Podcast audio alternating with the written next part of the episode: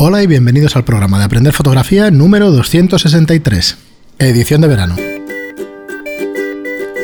Hola, soy Fran Valverde y como siempre me acompaña Pera la Regular. Hola, ¿qué tal? Muy buenas, Pera. Pues ya estamos aquí, un programa más, descubriendo autores, fotógrafos, tanto españoles como internacionales. Y bueno, antes de, antes de presentaros al fotógrafo de hoy, deciros que tenéis todo nuestro contenido en aprenderfotografía.online barra cursos, sobre todo los cursos de fotografía, donde podéis aprenderla a vuestro ritmo. Son clases, o mejor dicho, eh, mini cursos o cursos de 3 a 4 horas, de 10 lecciones. Y ya van 14, o sea que tenéis contenido para, poder ver tiempo. Multiplicar 13, 3, 4 horas por 14 por 14 cursos y tenéis ahí unas cuantas horas de fotografía. Y nada, hoy pasamos a eh, darle un vistazo. Además, mm.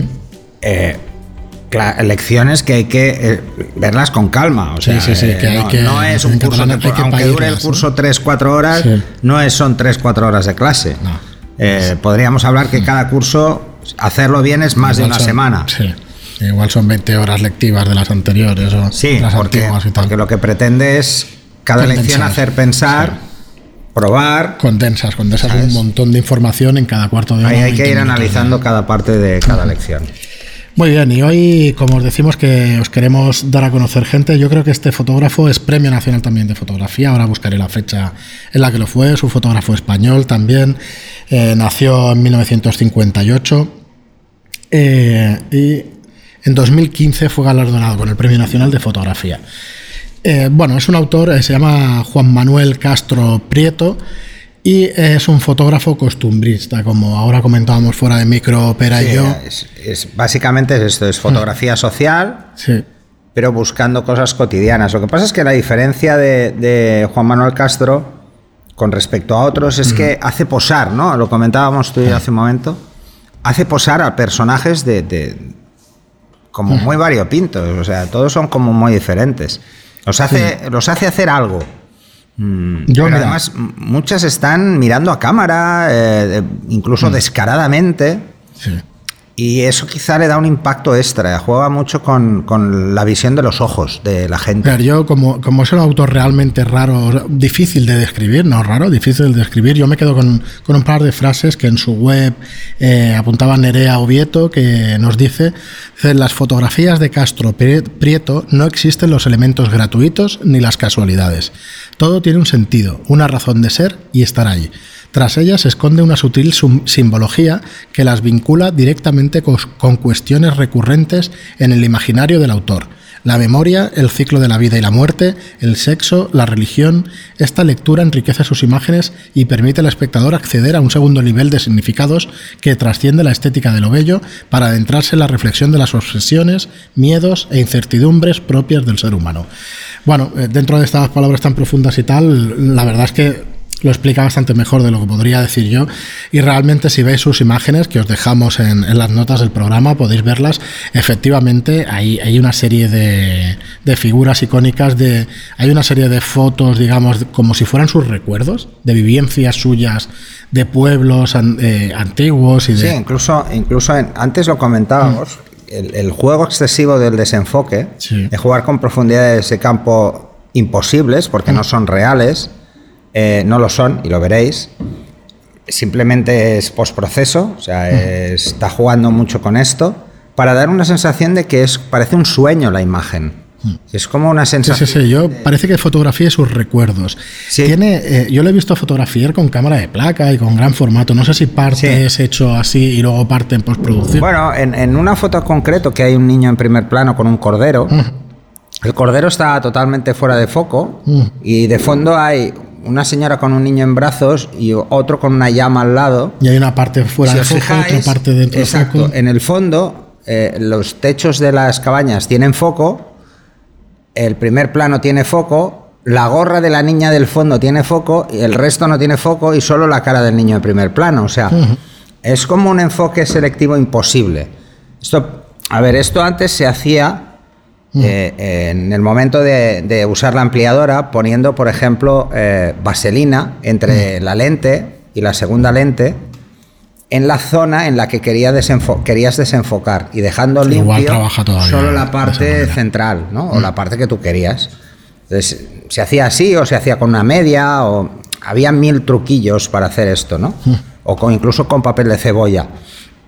¿Sabes? Para que entonces dejaba pasar muy poca luz en el fondo. Mm. Aquí la luz es bastante igual, así que arriesgo a pensar que, que se ha hecho en, ampliación y no se ha hecho eh, directamente, porque directamente es imposible a nivel de lente, eh, porque las distancias, hay distancias muy largas y parece que esta foto... Pero tiene varias, o sea, el juego, el juego este con, la profundidad es como, no una firma, porque, porque son concretas, pero sí asociado a una serie. En todas las que hay alguien con un animal en brazos, hace esto. Mira, Nerea Ubieto, que, comenta aquí en su web, tiene otra frase que nos dice, dependiendo del proyecto, en referencia a lo que estabas diciendo, Pera, dice Castro Prieto genera un tipo de lenguaje específico acorde con las necesidades que despierta en él, más cercano a la poesía o a lo documental, en colores vivos y contrastados, o en tonos pastel, en blanco y negro o virados al oro, utilizando encuadres más arriesgados o más clásicos. Quiere decir que en todos los sitios donde va cambia su manera de fotografiar, depende de cómo sea el, lugar. Esa capacidad de adaptación es la que diferencia entre los fotógrafos al mm. final. a mí, por ejemplo, cuando me habían preguntado alguna vez si tenía algún estilo, lo he comentado más de una vez. Mm. Eh, siempre he dicho, en alguna entrevista siempre he dicho que no, yo no tengo un estilo propio en mi trabajo, porque en mi trabajo lo que intento es cumplir las expectativas del cliente.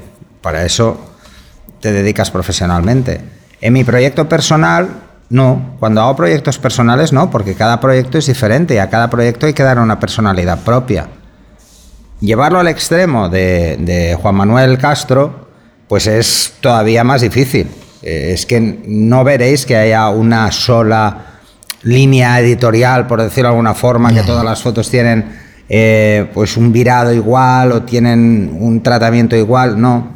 Y yo creo que aquí está la gracia, en que sean diferentes. Mm.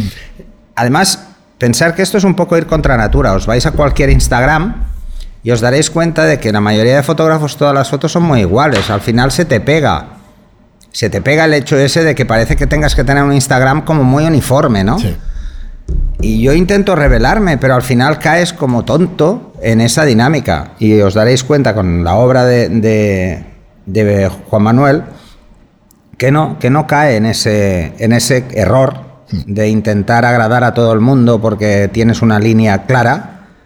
Y la verdad es que no hay dos fotos iguales. ¿eh? O sea, no hay dos fotos iguales. No, no, y, bueno, Salvo esas que os decía que, sí que parecen series, por ejemplo, de un animal en brazos, en la que juega de forma excesiva con el desenfoque. Es como para anular el animal y darle mucho peso a la persona. Eh, cosa que sería imposible si no lo hicieras. O sea, no podrías hacerlo. Muy interesante, un trabajo muy interesante, os lo recomiendo. Es un genio, seguro, y, bueno, a ver si le echáis un vistazo. Tiene varios libros, ¿eh? O sea, la belleza de la simplicidad, ¿eh? son fotos algunas súper simples, pero, pero con una fuerza brutal. Pues hasta aquí el programa de hoy, os lo recomendamos, Juan Manuel Castro Prieto, seguir su trabajo, verlo, tiene distintos libros, o sea que buscadlos, que os gustarán. Y nada, como siempre agradeceros, agradeceros a que nos escuchéis y si queréis ayudarnos en dar difusión a nuestro trabajo, pues qué mejor que, que, mejor, perdón, que cinco estrellas en iTunes, una reseña de cinco estrellas en iTunes y un me gusta o un comentario en iBox. Muchas gracias y hasta el siguiente programa. Hasta el siguiente.